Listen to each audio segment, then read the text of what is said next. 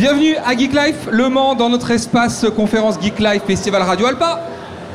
Nouveau rendez-vous pour parler des stars de YouTube et, euh, face au droit et de leurs problèmes. Je vous présente donc Sébastien de la chaîne YouTube Vous avez le droit. Cette salle est pleine et je n'entends aucun applaudissement, c'est un scandale.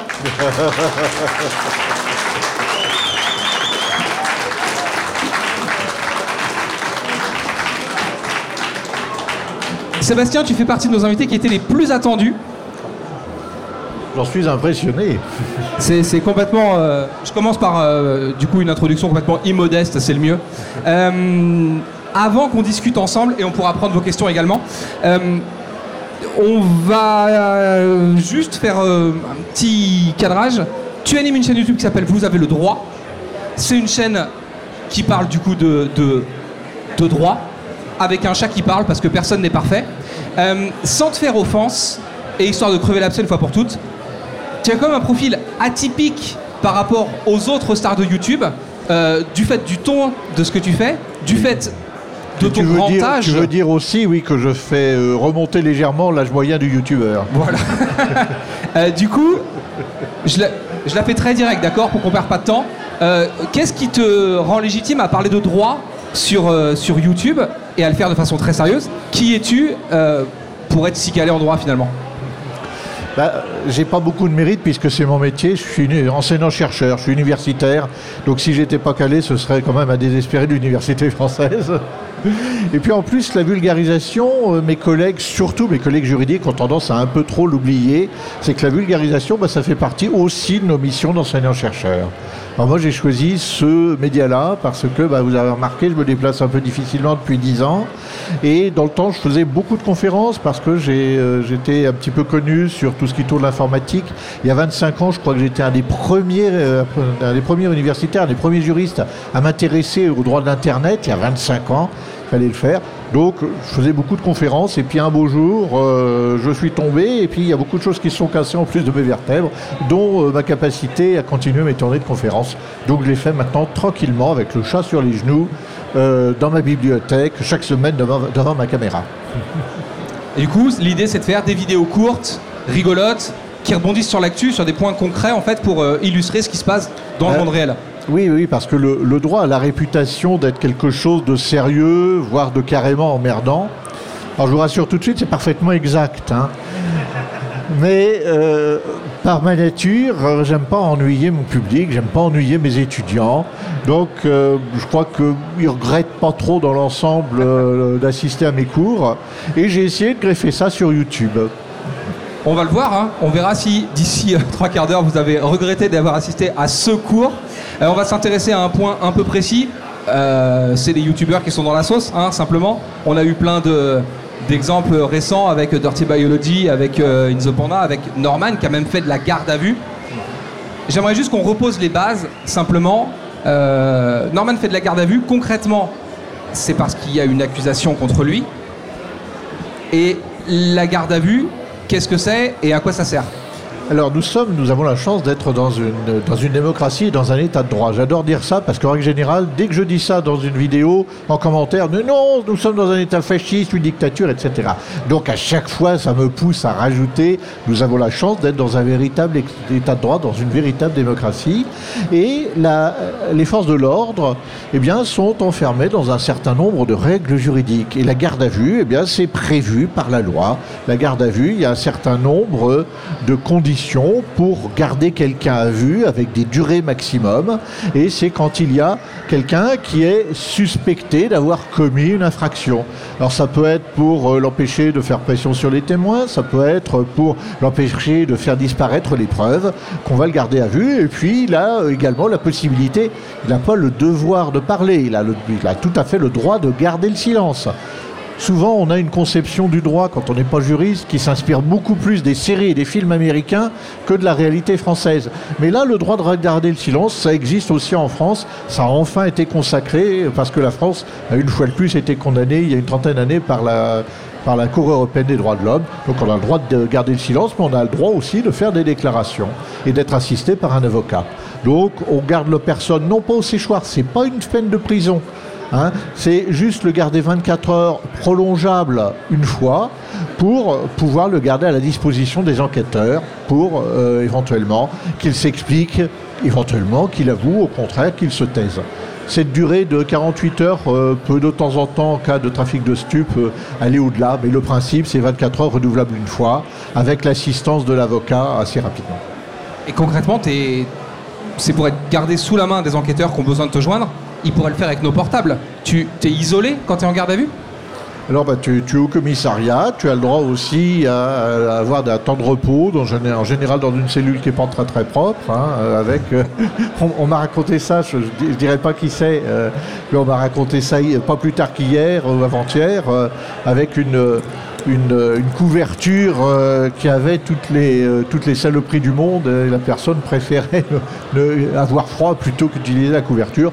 En règle générale, on n'est pas dans un hôtel 4 étoiles. Il faut arrêter la prison ou la garde à vue. On n'est pas dans un 4 étoiles, loin s'en faut.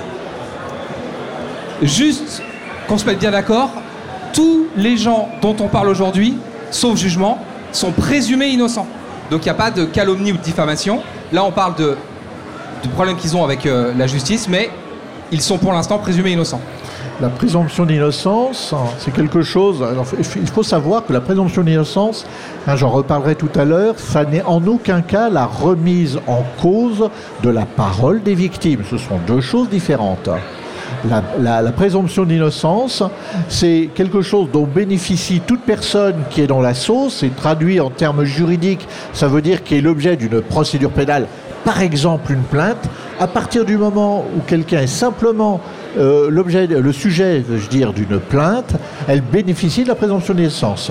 C'est pas non plus une enfreinte très grave à la liberté d'expression, parce que la présomption d'innocence, ça veut dire qu'on n'a pas le droit de présenter cette personne comme condamnée pour une infraction.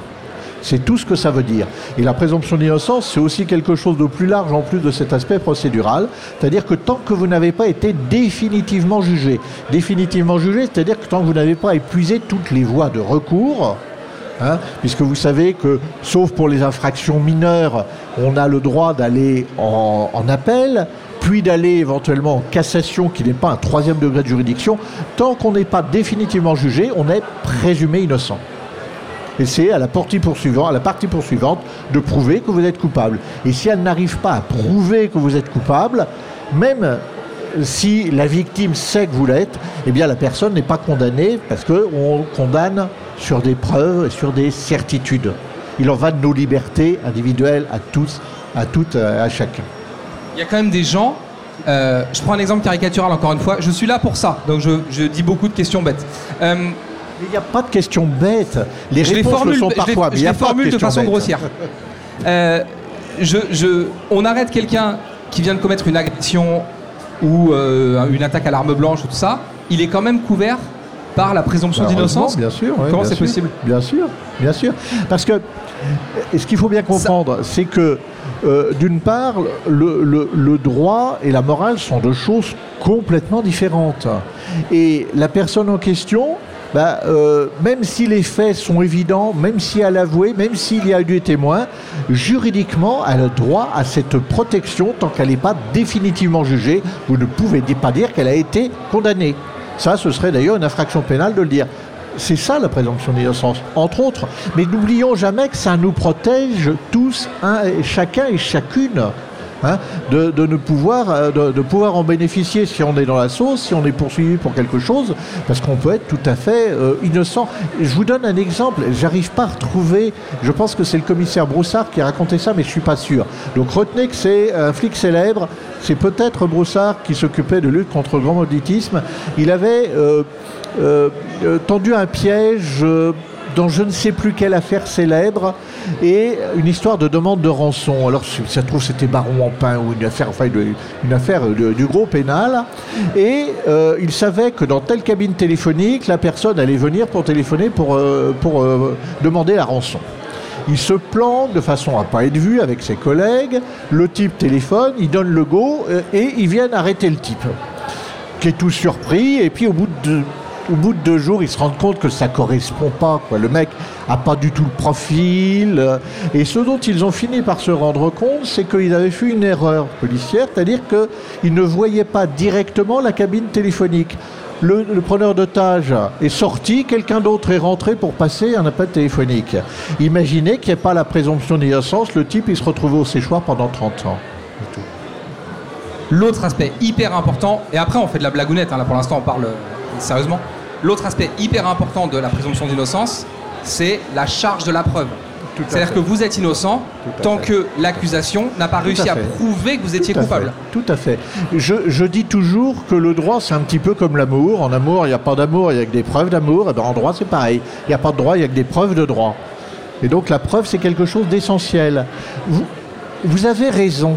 Mais manque de peau, je sais pas, vous prêtez de l'argent à un copain, vous l'aimez bien, vous n'osez pas lui faire remplir une connaissance, une reconnaissance de dette, vous lui filez le, euh, vous lui filez le pognon euh, en fraîche, en liquide. Vous vous fâchez. Il ne veut pas vous rendre votre argent même si vous avez parfaitement raison, hein, il s'agit d'une dette civile, et si vous alliez voir un juge comme ça, le type nie, vous n'avez aucune preuve de votre dette, le juge vous donnera, tort, simplement parce que vous n'arrivez pas à prouver que vous avez raison. Je vous dis, le droit, c'est d'abord et avant tout une histoire de preuve. Il y a plus forte raison en pénal. Sébastien, ça pourrait servir à des gens qui sont dans l'assistance. Même si, jusqu'à preuve du contraire, vous êtes présumé innocent. Et ça, on est à peu près tous d'accord là-dessus. Mais bon. Comment on prépare une défense Alors, moi, je ne suis pas avocat, moi je ne suis qu'un théoricien du droit. Alors, même si j'ai un diplôme d'avocat, parce que euh, re- être recruté à l'université, à l'époque, il devait y avoir au moins 25 ou 30 candidats par poste, et je me disais que j'avais peu de chance, donc je suis passé par l'école d'avocat, j'ai même prêté serment avant de, trois mois plus tard, de devenir universitaire. Donc, j'ai jamais plaidé vraiment. J'ai suffisamment de copains et plus suffisamment d'étudiants pour en parler avec eux. Comment on prépare une, dé- une, une, une défense? Eh bien, on se défend d'abord sur un dossier. Le juge a un certain nombre de pièces, un certain nombre de chefs d'inculpation et qui correspondent assez souvent pas trop trop loin à la vérité, mais on se bat d'abord sur un dossier. Et ce qu'il faut comprendre, c'est que les avocats, mais ça, des praticiens seraient mieux placés que moi pour en parler, c'est que les praticiens, l'avocat, ben, il approuve en règle générale pas du tout. Parlais j'en parlais à un copain euh, pénaliste nantais que j'ai connu quand il était encore étudiant, c'est dire, euh, qui me disait, mais des fois, euh, on considère que le type qu'on est en train de défendre est un véritable salaud. On n'a qu'un espoir, c'est qu'il soit retiré de la, circulation le plus longtemps possible. Mais c'est pas pour ça qu'il n'a pas le droit d'être défendu, bien au contraire.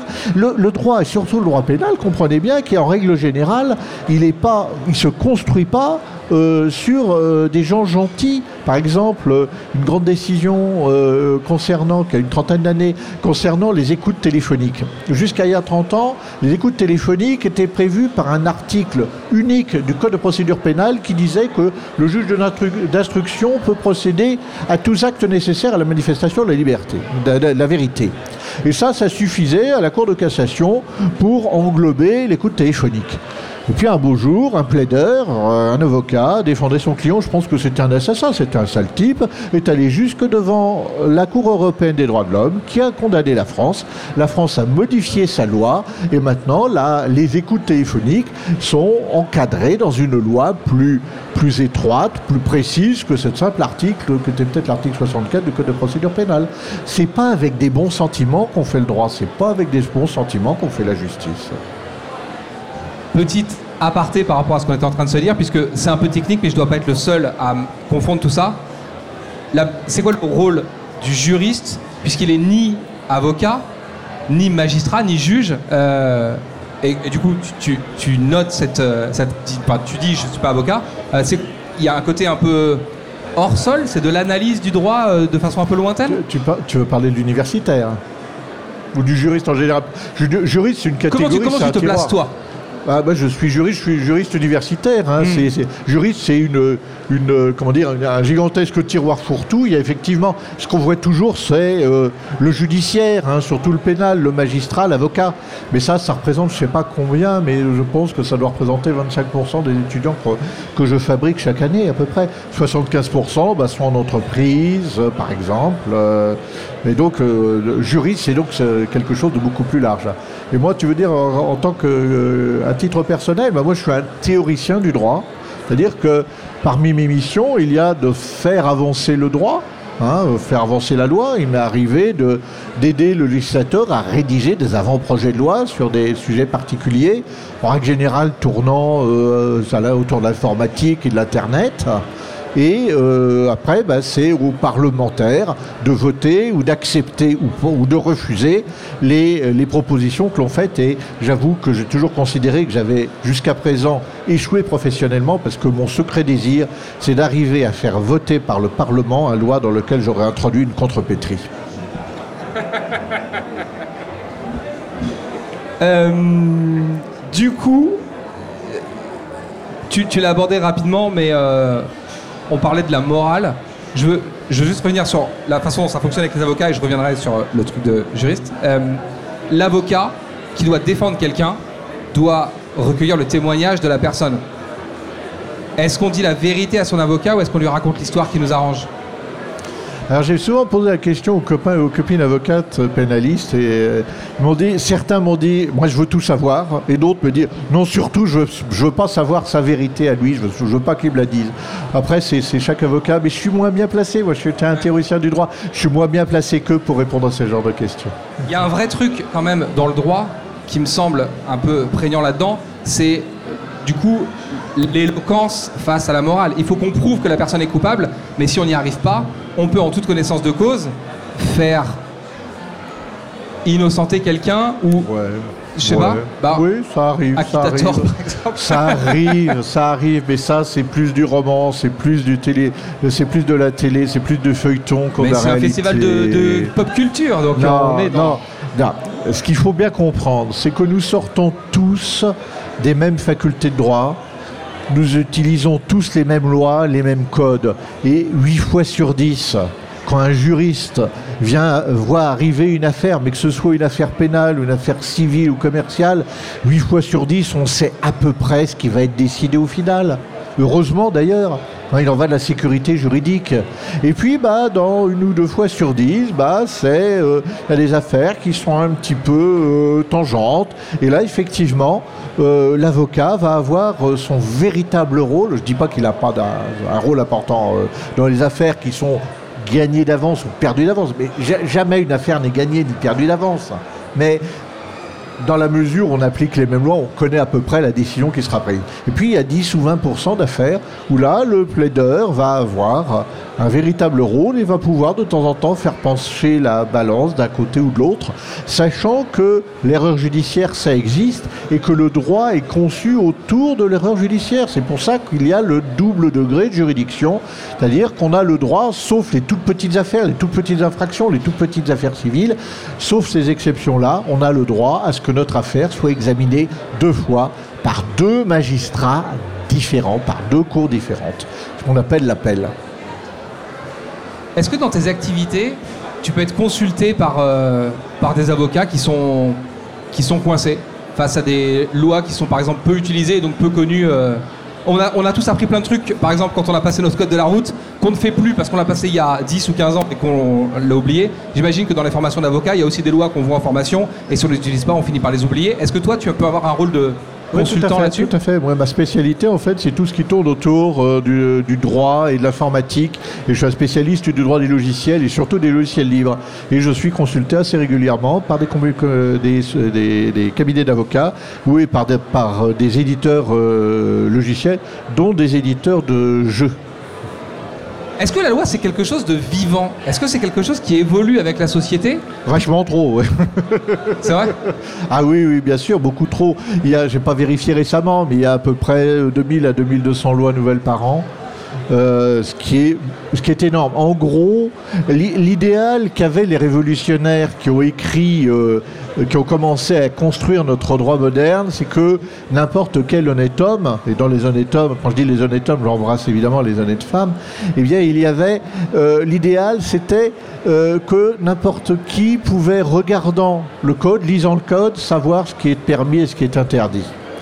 Aujourd'hui, le meilleur spécialiste d'un domaine précis n'est jamais sûr d'être parfaitement à jour euh, de la dernière modification et de la dernière jurisprudence. Donc le droit est hélas en train de devenir un, peu à l'américaine un système de lowers et ça c'est quelque chose que je combats. C'est une des raisons qui m'ont poussé à créer Vous avez le droit. Parce que le droit, je le dis toujours, c'est quelque chose de vachement trop sérieux pour le confier aux juristes. Et du coup, la jurisprudence, c'est aussi quelque chose qui peut accélérer euh, l'évolution du droit. On rend un jugement et ça devient une, norme législative Oui. Oui, alors la jurance, euh, enfin il y a des, collègues qui ne sont pas forcément d'accord, mais la, jurisprudence, donc c'est la façon dont tous les juges vont juger la même affaire de la même façon. Quand on change la loi, eh bien, la, jurisprudence va se former peu à peu. Il va y avoir des décisions de première instance qui sont beaucoup mêlées de fait et de droit. Et le juge de première instance, et là, il a un rôle très important, mais il n'a pas un rôle très important dans la formation théorique du droit, parce que ce sont des affaires qui ne sont pas décantées. Et puis on appelle, on, a, on arrive déjà à un premier sas de décantation avec l'affaire qui devient de plus en plus juridique.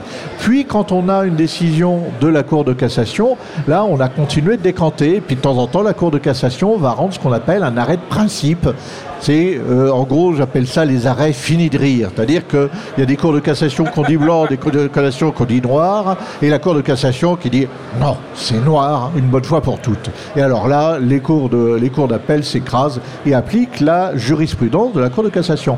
C'est-à-dire que la jurisprudence, c'est quelque chose qui se forme lentement, peu à peu. Enfin, ça dépend du nombre de contentieux. Quand c'est du contentieux de masse, tu parlais tout à l'heure de circulation. Contentieux de masse, hein, il y a, je sais pas, un million d'affaires chaque année à peu près. Je pense pas dire une énorme bêtise d'un point de vue chiffre. Là, la jurisprudence va se former rapidement. En revanche, dans certaines affaires rares, par exemple, le droit des affaires, c'est un peu l'art de l'ombre. Donc il y a peu de décisions de justice. Des fois, on n'a pas de décision de la Cour de cassation. Donc on essaye de présenter une décision de la Cour d'appel comme étant la jurisprudence. Donc c'est comme ça que se forme la jurisprudence. Et la jurisprudence, curieusement, parfois, elle est plus solide encore que ne l'est la loi. Parce que la loi, bah, il suffit, entre guillemets, que le Parlement vote une loi nouvelle pour changer la loi. Alors que pour faire changer un juge d'avis, parfois, c'est vachement plus difficile. Ok, je suis persuadé que la jurisprudence, serait plus souple, en fait, mais euh, c'est l'inverse. Est-ce qu'on ne reviendrait pas sur nos youtubeurs?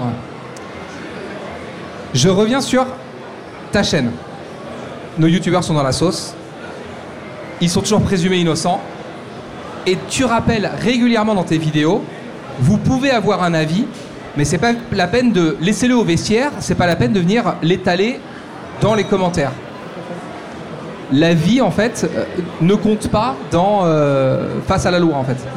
Mais c'est comme, les sciences dures. J'aime bien opposer sciences dures et sciences molles parce que ça taquine mes collègues juristes de savoir qu'ils sont spécialistes de sciences molles. Mais euh, la vie que l'on peut avoir sur quelqu'un n'a rien à voir avec la réalité juridique. Quand je parle de, tel ou tel. Récemment, j'ai fait une vidéo, par exemple, au sujet du professeur Raoul, et je dis à la fin une fois de plus c'est pas parce que vous appréciez le professeur Raoul qu'il a raison, c'est pas parce que vous le détestez qu'il a tort. Ça n'a rien à voir, ce sont deux choses complètement indépendantes. Hein. il a raison parce que la justice et parce que le droit, parce que le code lui donne raison, ou il a tort parce que la justice, la jurisprudence ou le code lui donne tort. Ce sont deux choses différentes. Et c'est pour ça que je fais très très attention à ne jamais mettre en avant mes opinions, parce que j'ai des opinions comme tout le monde, bien évidemment. Mais bon, j'imagine que certaines personnes euh, ont une petite idée. Quand je parle des droits de l'homme, en règle générale, hein, on a tendance à le celui-ci, il n'est peut-être pas forcément complètement à l'extrême droite non plus, mais jamais je ne mets mes opinions en avant parce que le droit n'est pas une opinion et euh, n'importe quel juriste qui réfléchit et qui ne, fait, met pas ses opinions avant son analyse de juriste doit aboutir à peu près à la même à la même conclusion que moi dans mes, dans mes vidéos. Et c'est pour ça que de temps en temps, bah, j'ai des gens, je me souviens, j'avais fait des vidéos au moment des présidentielles quand euh, euh, Zemmour avait utilisé des œuvres dont il n'avait pas le droit pour sa, son, son, clip de campagne. Son, clip de campagne. Je fais une vidéo là-dessus parce que tu as un sujet ravi, évidemment, évident, un sujet rêvé pour attirer le clic. Et je me souviens de quelqu'un qui a commencé son message en me disant, son commentaire en disant, moi je suis pour Zemmour, je vote pour lui, mais en revanche, je trouve votre vidéo excellente.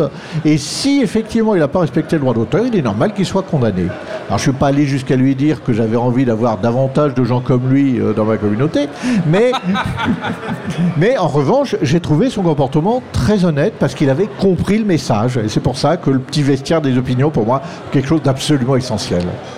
Du coup, cette session commentaire, elle existe aussi sur les chaînes YouTube des différents YouTubeurs dont on a pu parler en début de cette présentation. Tout à fait. Est-ce qu'on peut encore être présumé innocent face au tribunal populaire? Alors, tout le problème, c'est qu'il y a beaucoup trop de gens qui considèrent qu'on peut rendre la justice euh, sur Twitter, sur YouTube. La justice, ça se rend jamais ailleurs que dans les palais de justice.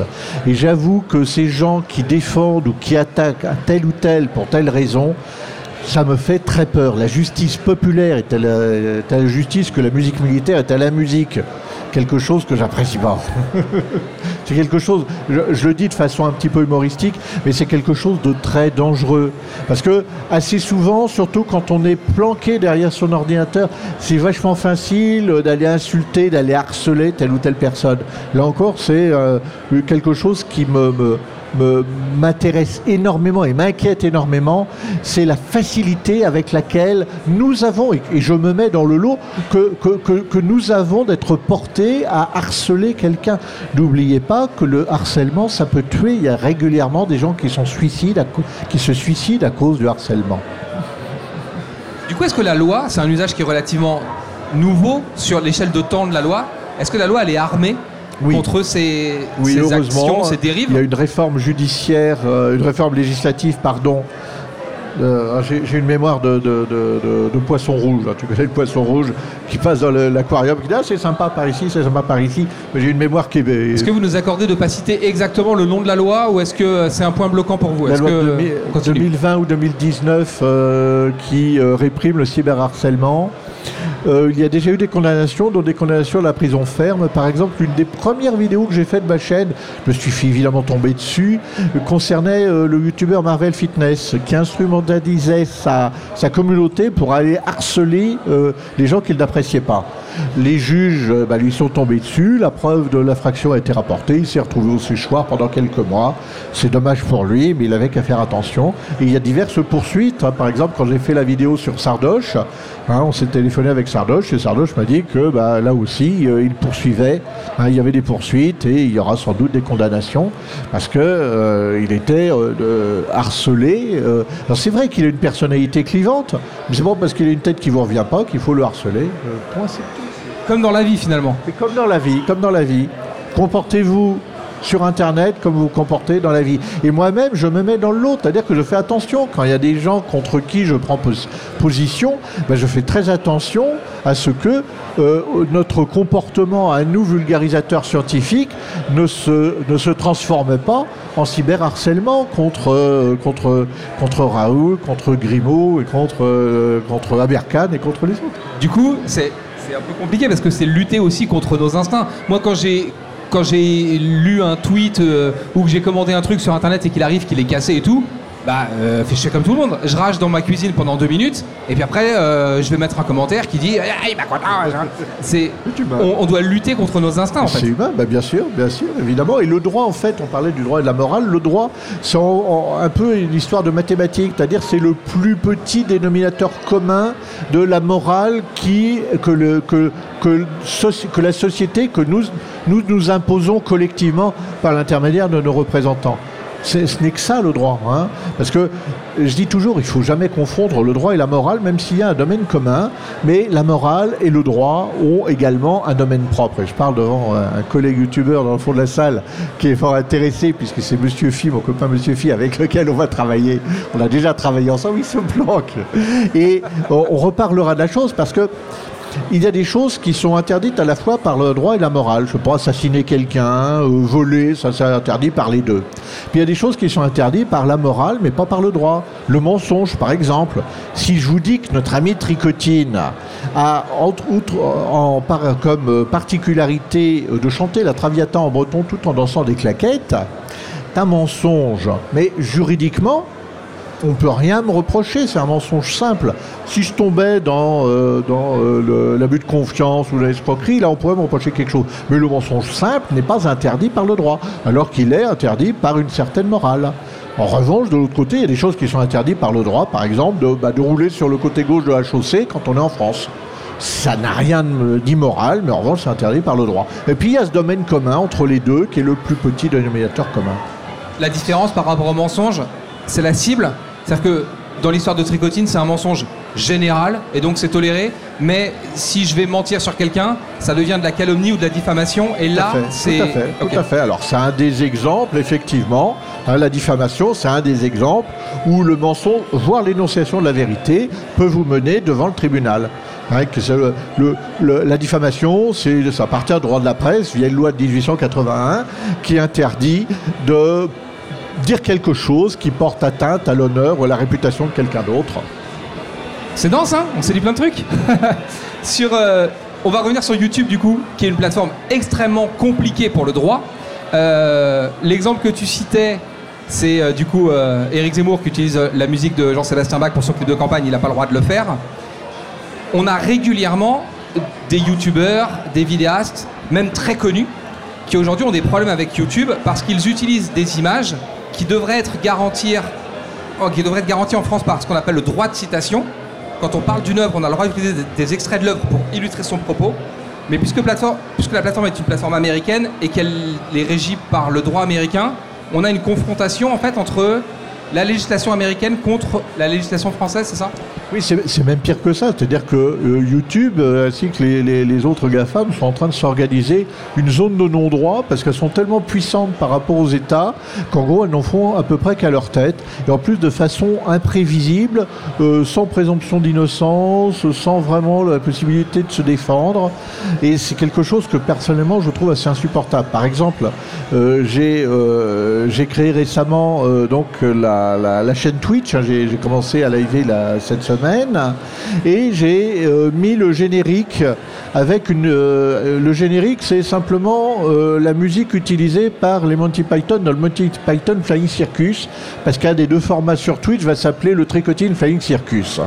C'est une musique qui est libre de droit, qui a été composée en 1893, euh, qui avec une interprétation par des, musiciens qui sont des militaires, donc des fonctionnaires aux États-Unis, c'est-à-dire une œuvre du domaine public, eh bien il y a quand même deux sociétés différentes qui m'ont pas striké, mais qui ont dit attention, euh, cette œuvre-là nous appartient simplement parce qu'ils l'ont déposé avec le système euh, organisé par l'industrie du divertissement, que je refuse avec la dernière énergie d'appeler l'industrie culturelle, et qui nous enquiquinent et qui sont vraiment le droit d'auteur, dont je suis un spécialiste, et quand même assez souvent un frein à la création plus qu'une aide à la création. Et là, en l'occurrence, après cette déclaration de, des ayants droit, et je fais des guillemets avec mes doigts pour les gens qui nous écoutent en audio, euh, après cette, déclaration des ayants droit, tu as été présumé coupable tu as ta chaîne. Tout à fait. C'est eux qui ont eu raison immédiatement. tout à fait, tout à fait. Moi, ils m'ont pas striké. Hein. ils ont juste dit attention, ça nous appartient. Ce que j'ai contesté en expliquant pourquoi ça appartenait au domaine public. Mais au bout de trois strikes, une chaîne peut sauter. Et régulièrement, il y a des chaînes, par exemple, les, copains de Retech. Je ne sais pas si vous connaissez la chaîne Retech, qui est absolument excellente, hein, qui est du détournement de, de, films. D'ailleurs, j'utilise un, des extraits de Retech dans je ne sais plus quelle vidéo récemment. Ah si, dans la, la vidéo chocolatine ou pas au chocolat. Ils ont fait un détournement euh, génial de Star Wars, donc je réutilise ça. Leur chaîne a failli sauter. Bon, heureusement, on a fait de la retape, mais euh, sur les réseaux sociaux, en gros, plus on gueule fort dans le, sur les réseaux sociaux, plus euh, les équipes nationales réagissent et disent oh, bon non, quand même là, l'algorithme exagère. Mais ceci dit, les réactions. Je posais la question à comment s'appelle notre, notre, notre, copain youtubeur là qui a invité. On a beaucoup de youtubeurs. Bob Lennon?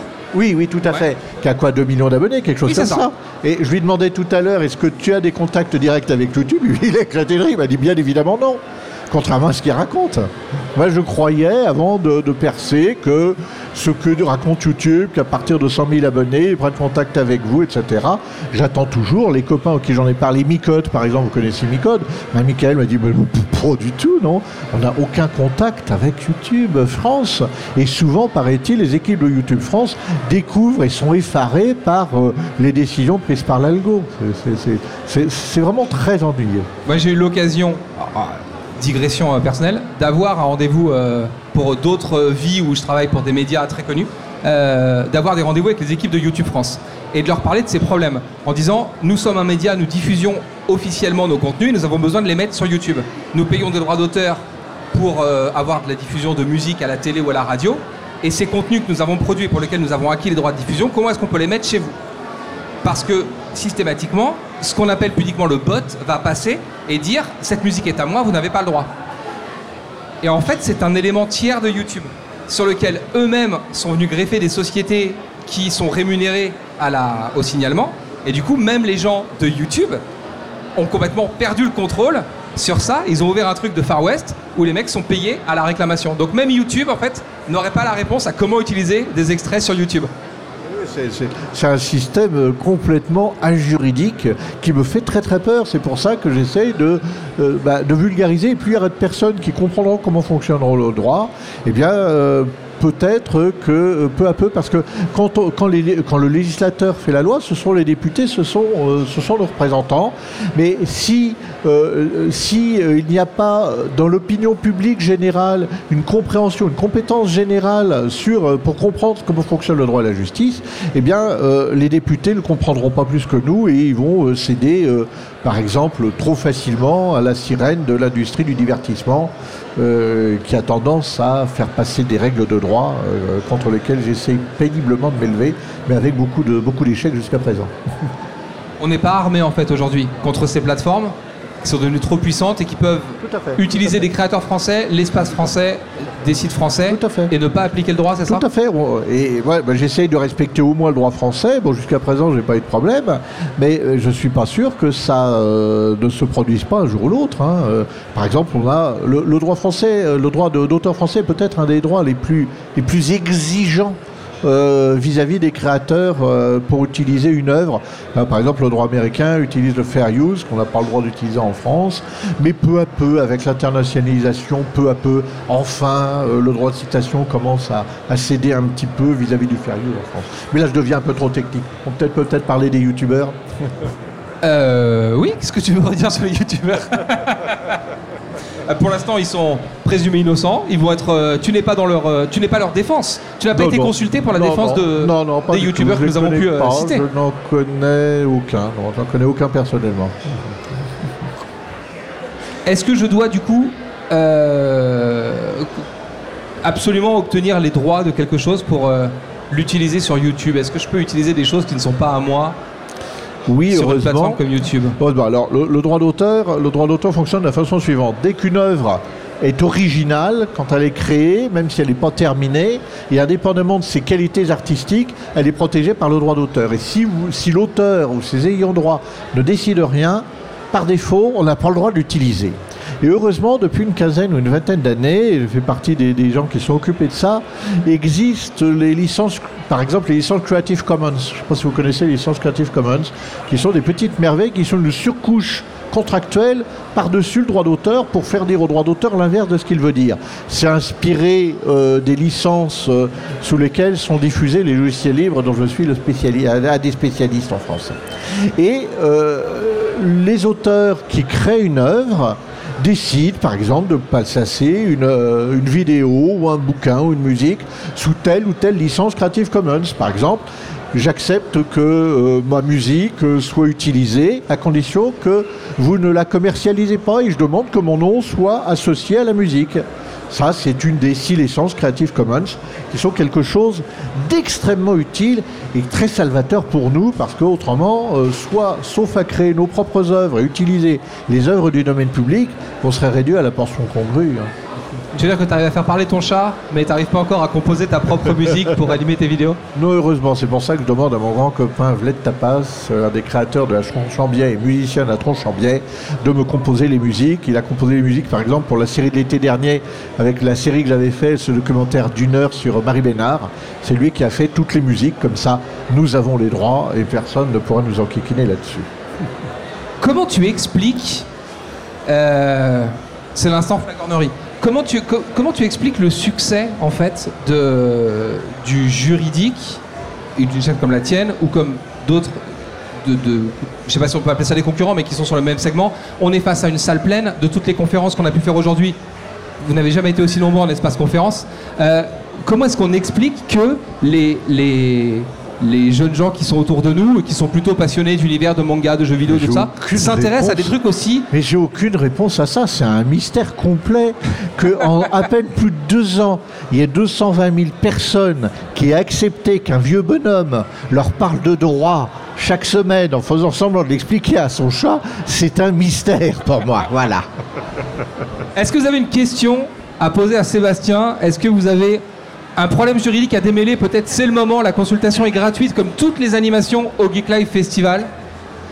C'est une question masquée qui arrive pour toi. Enfin, que tu parles bien dans le micro.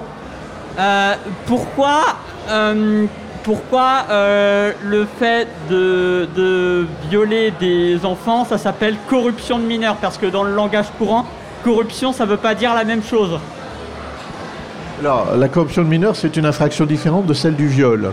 La corruption de mineurs, c'est par exemple, euh, euh, montrer à, un mineur de moins de 15 ans, lui montrer euh, des, euh, des actes sexuels, soit de le commettre devant lui, soit de lui en montrer l'image. Ça, ça s'appelle de la corruption de mineurs. Le viol, c'est une autre infraction qui est plus grave, qui est qu'on- qu'il y a toute une commission qui s'est réunie pendant un an et demi pour aboutir à cette définition relativement simple. Le viol, c'est à tout acte de pénétration sexuelle de quelque nature que ce soit. Dès lors euh, qu'il y a viol, bah, c'est une infraction plus grave, donc on poursuit pour viol. Si euh, il n'y a pas de viol, mais simplement bah, euh, papa, euh, papa et la, copine de, papa ont fait zizi pampan devant le mineur de 9 ans, ça s'appelle de la corruption de mineur, par exemple. C'est ce qui est reproché, entre autres, euh, à Experiment Boy dans le dossier, euh, tout simplement parce que il a euh, incité des, mineurs de, moins de 15 ans, alors que lui-même était relativement jeune à l'époque, à l'époque des faits, hein, je pense qu'il avait 22-23 ans, a incité un mineur de, de- de- de 15 ans à, se masturber en, webcam, si je me souviens bien. Hein, sous, réserve que ma mémoire me... ça, ça s'appelle... Ce sont deux infractions différentes. Voilà. Oui. Une autre question là-bas. mais- Ça ne m'explique pas pourquoi ça s'appelle corruption. Ah oui, pourquoi tu C'est l'as le, appelé comme ça, choix, c'est le choix du législateur. Hein, euh, bah, Il y, a- il y a un côté encore moral de grand-papa. hein, c'est une expression qui est issue de la jurisprudence du 19e siècle, si je me souviens bien. Est-ce que la loi a évolué? Est-ce qu'elle protège mieux les, les mineurs aujourd'hui de ce genre d'affaires? J'ai envie de dire de problème, mais c'est pas le mot. Oui, oui, tout à fait. D'autant plus que depuis euh, quelques, euh, quelques années, quelques dizaines d'années, la, protection des, mineurs, euh, c'est quelque chose qui a été renforcé. Il faut, faut, pas oublier que. Il faudrait que je vérifie, ça a peut-être changé récemment. Mais enfin, moi, j'ai appris, je, connais vraiment mal le droit de la famille. Mais euh, j'ai appris, je suis même pas sûr que ça ait tant changé tant que ça. Mais il me semble que la femme pouvait se marier à partir de 15 ans. Hein, donc euh, maintenant, euh, bah, euh, euh, enfin en gros, le, droit a tendance à, enfin le droit, oui le droit a tendance à protéger davantage les mineurs que ça ne faisait dans le temps. Un, exemple que je cite toujours quand j'enseigne le droit pénal à mes étudiants, je leur dis, est-ce que vous saviez que le remembrement sans mauvais jeu de mots, le remembrement qui consistait donc à euh, rassembler donc des terres éparses pour en faire des parcelles plus grandes. C'est quelque chose qui a été lancé dans les années 60 et qui s'est poursuivi très longtemps dans les campagnes, a, euh, a provoqué davantage d'inceste. Alors c'est dans les chiffres, c'est pas dans la réalité, c'est tout simplement que les remembrements avaient tendance à pourrir les relations de voisinage entre paysans et que les incels, bah, ils se dénonçaient davantage. Et, quand on superposait, euh, ça a été étudié par des collègues euh, par des collègues sociologues, quand on superpose les zones de remembrement et les zones d'inceste, on s'aperçoit qu'elles se superposent de façon assez précise. Donc là aussi, c'est toute la représentation qu'on peut se faire d'un acte et non pas de la réalité de l'acte. J'avais oublié qu'il vaut mieux lutter contre la délinquance plutôt que contre le sentiment d'insécurité, contrairement à ce que veut faire ce, ce que font depuis 30 ans certaines euh, personnes politiques. Euh, vous avez parlé de 2000 lois qui étaient créées chaque année environ, euh, et cela vous inquiétait. Mais euh, est-ce que le contraire finalement est possible? Et du coup, si oui, il y en a combien qui sont supprimés chaque année? Et j'aimerais bien que le législateur français soit un bon élève. Il y a un- une loi qui s'appelle la loi Ballet, dont j'ai parlé, je crois, dans un des top 5 sur les lois françaises bizarres, euh, qui est en train de, qui est là pour répertorier les lois devenues obsolètes ou inutiles. Euh, en théorie, en théorie, l'idéal, hein, j'adorerais vivre dans ce- pays qui s'appelle l'idéal, parce que dans l'idéal, tout se passe bien. Dans l'idéal, le législateur devrait dire, bah, telle loi euh, abroge tel article de telle autre loi. Ça, c'est la théorie. En pratique, parce que c'est plus simple à rédiger, euh, les légistes, hein, les, ce sont les juristes qui sont spécialisés dans la rédaction hein, très très très précise, très matérielle de la loi, bah, ils ont tendance parfois dans l'urgence à dire toute, clause, toute disposition contraire à la présente loi est abrogée. Ce qui fait le, le- le- comment dire, le, le- le plus grand plaisir des avocats et des plaideurs, et au contraire, les magistrates et les magistrats ont tendance à s'arracher les cheveux parce que plus la loi devient compliquée, plus il est facile d'y échapper paradoxalement. Et hélas, trop souvent, le législateur, au lieu de dire telle et telle disposition de telle loi est abrogée, eh bien, a tendance à, faire une abrogation implicite à charge pour le juge de décider si tel ou tel texte est abrogé. Heureusement, les choses sont en train de changer, par exemple avec Légifrance. Hein, de plus en plus, maintenant, Légifrance répertorie les diverses versions d'un texte et ça permet un peu plus facilement de savoir si un texte est abrogé ou pas et quelle était la version qui était applicable à tel ou tel moment. Je ne sais pas si je réponds suffisamment à la question. Pas tout à fait. Ah ben, je veux bien continuer d'y répondre plus précisément, faut pas hésiter. hein. Eh, Est-ce que du coup il y a des lois qui se contredisent et qui sont encore Ah, actives? Évidemment, évidemment, évidemment. Alors, par exemple, des, des- des- des lois qui se contredisent. Euh, Par exemple, quand il y a deux, lois pénales qui se contredisent, par exemple, il y a des lois spéciales. Par exemple, quand vous diffamez quelqu'un, c'est euh, l'article 24, je crois, j'ai aucune mémoire des chiffres, c'est. Je crois que c'est l'article 24 de la loi de 1881 sur la liberté de la presse. Mais quand vous diffamez un élu, ou un fonctionnaire, c'est un autre texte qui punit plus sévèrement. Alors les lois ne sont pas contradictoires. C'est dans le cas où c'est un élu, hein, par exemple j'en ai parlé récemment dans l'affaire euh, Hanouna contre, contre, Boyard, contre Boyard, eh bien quand c'est un élu, on applique la loi spécifique qui vient déroger à la loi générale. C'est une des façons de résoudre euh, le problème de contradiction entre deux lois. Il y en a d'autres. Alors, moi j'avais une question, c'était. euh, ah, on- ok. Moi j'avais une question, c'était euh, justement dans, dans le domaine de- du droit euh, intellectuel. Ah, vous m'entendez? Ok. Euh, je, je voulais savoir justement à propos des- de ce qu'on appelle les proxys. C'est euh, dans, par exemple, si je prends l'exemple de, dans les figures. Je ne vous comprends pas bien. Ah. Allez, on l'accueille sur la grande scène, ce sera plus simple pour discuter. C'est une, une question sur le droit de la propriété intellectuelle qui est en train de, de venir jusqu'à nous dans un merveilleux costume. Il a peut-être pas l'habitude de faire de la scène, peut-être qu'il compte sur vos applaudissements. Eh, vous êtes un public formidable. Alors justement, en fait, c'était euh, à propos du droit intellectuel. En fait, je voulais prendre l'exemple de- des figurines Warhammer. Euh, si euh, on, en fait, on a l'habitude justement de, vu que c'est quand même relativement cher, de pouvoir en imprimer soi-même, en imprimant 3D, en imprimant résine. Mais simplement pour le, pour le plaisir personnel, pour le jouet personnel. Est-ce que là, ça rentre dans le justement dans la propriété intellectuelle ou justement on n'a pas le droit voilà, non, c'est exception de copie privée. Quand vous faites la copie pour vous-même, c'est de la copie privée. C'est quand, par exemple, vous photocopiez un bouquin, euh, vous avez le droit de copie privée. Et une fois de plus, l'industrie essaye de récupérer du pognon depuis 20 ans avec le Centre français de la copie qui vient rançonner les universités, par exemple, sur toutes les, les photocopies qui sont faites dans les universités. Ça, c'est de la copie privée. Mais attention, la copie privée, c'est pour l'usage privé du copie. C'est-à-dire que si vous faites votre propre figurine, à ce moment-là, il n'y a pas de problème. Et si vous la faites pour l'offrir à un copain, c'est trois ans de séchoir. Et euh, par exemple, si on l'a fait commander, justement, par exemple par un sous-traitant qui, euh, qui fait justement de la pression 3D et que voilà, on lui envoie le, le- le- le modèle 3D et qui nous l'imprime. Bah, si contractuellement il n'en a pas l'autorisation, c'est clairement de la contrefaçon. hein. Clairement. En fait, tu avais un conflit avec euh, un prestataire chinois qui t'a demandé de faire des, des nouvelles figurines de Warhammer qui te manquaient. Il fallait un coup de main pour euh, débrouiller un peu cette commande qui n'arrivera pas. Du coup, pour terminer sur nos histoires de- de- d'agression sexuelle et tout ça, parce que c'est quand même un thème assez. Papotons, papotons-en.